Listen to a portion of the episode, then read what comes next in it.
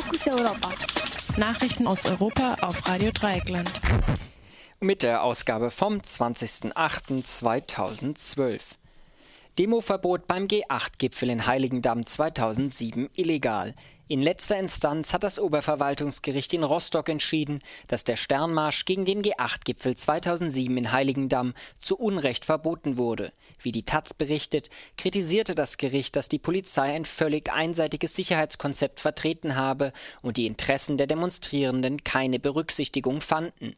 Die Polizei hatte seinerseits von zwei, seinerzeit von 2000 gewaltbereiten Störern gewarnt. Davon ließ sich 2007 auch das Bundesverfassungsgericht beeindrucken beeindrucken. Obwohl es Demonstrationsverbote während dem Gipfel kritisierte, verzichtete das Bundesverfassungsgericht auf eine Genehmigung des Sternmarschs per einstweiliger Anordnung.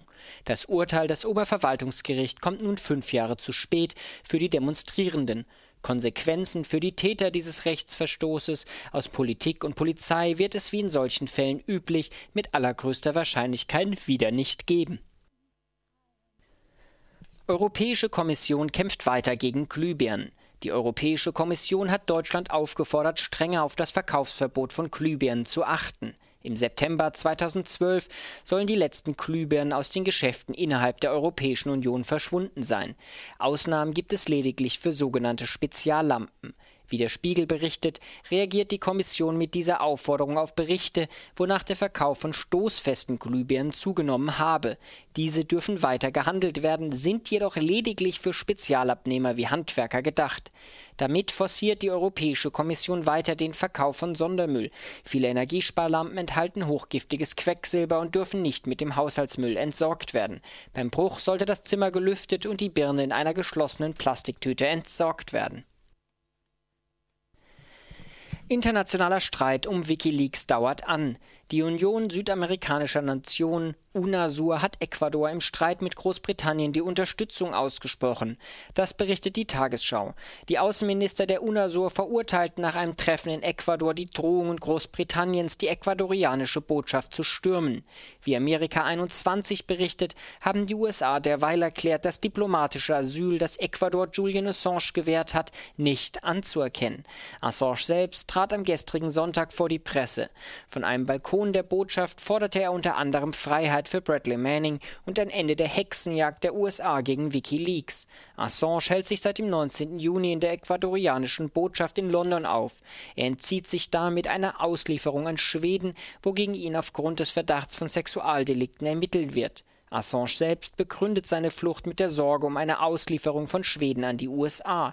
Dort haben hochrangige, hochrangige Politiker und Medien immer wieder die Todesstrafe für Assange gefordert. Kein Ende der Männerfreundschaft Putin-Schröder in Sicht.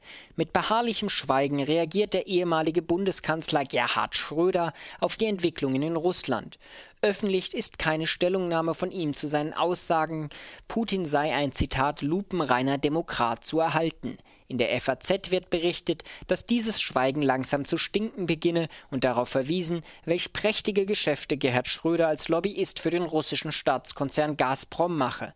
Gerhard Schröder, der lupenreine Sozialdemokrat, der auch zuletzt wieder sich und die Harzreform ausgiebig gelobt hat, ist anders als die Opfer seiner Lobeshymnen weder akut noch mittelfristig von Altersarmut bedroht. Solidaritätsaktion für Pussy Riot und neuer Song.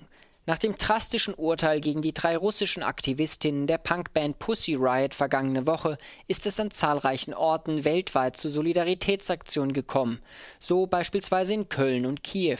In Köln stürmten Aktivistinnen am Sonntag die Messe im Kölner Dom und sangen und schrien nach Maria, die ihnen helfen solle, das System abzutreiben und Pussy Riot zu befreien. Bei sich trugen sie ein Transparent mit der Aufschrift Free Pussy Riot and All Prisoners. Priester, Mönche und Christen stürzten sich auf die Aktivisten, zerrten sie bereits nach wenigen Sekunden aus der Kirche und fixierten sie unter Anwendung von Gewalt bis zum Eintreffen der Polizei. In der Ukraine haben derweil Aktivistinnen der feministischen Aktionsgruppe Femen ein Holzkreuz gefällt. In einer Erklärung solidarisierte sich Femen mit Pussy Riot und den Opfern des Regimes der Popen und des Kremls. Sie riefen die gesunden Kräfte der Gesellschaft dazu auf, religiöse Vorurteile aus den Hirnen zu sägen, die die Diktatur stützen und Demokratie und die Freiheit der Frauen behinderten. Auf Telepolis wird die Aktion als unreflektiert kritisiert. Das Kreuz habe keinerlei Zusammenhang mit, den orthodoxen russischen, mit der orthodoxen russischen Kirche, sondern sei vielmehr 2004 im Gedenken an Opfer der stalinistischen Repression errichtet worden. Den Frauen droht nun bis zu vier Jahren Haft.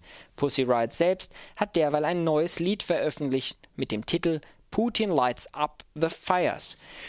Ja, und mit diesem neuen Song von Pussy Riot kommen die Focus Europa News vom 20. August 2012 zum Ende.